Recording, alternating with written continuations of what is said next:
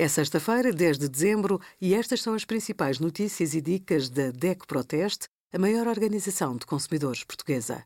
Hoje, em DECO.proteste.pt, sugerimos a produção de vinhos biológicos e a proteção das vinhas, como escolher as melhores cápsulas de café com base no sabor e outras características, e a parceria DECO Mais com a Urban Foods, com descontos de 20% em snacks.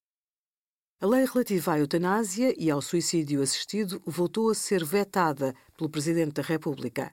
Existem vários termos confundidos com eutanásia que podem contribuir para dificultar o debate na opinião pública. A palavra eutanásia deriva do grego e significa boa morte. É o ato de pôr termo à vida de um doente sem possibilidade de cura para abreviar a dor e o sofrimento. É executada por um profissional de saúde sem intervenção do doente.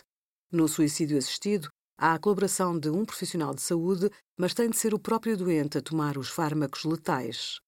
A ortotanásia significa uma morte digna, sem sofrimento, e pode ser aplicada nos hospitais portugueses. Mas, na maioria dos casos, apenas são disponibilizados cuidados paliativos para controlar os sintomas da doença. Obrigada por acompanhar a DEC Proteste a contribuir para consumidores mais informados, participativos e exigentes. Visite o nosso site em deco.proteste.pt.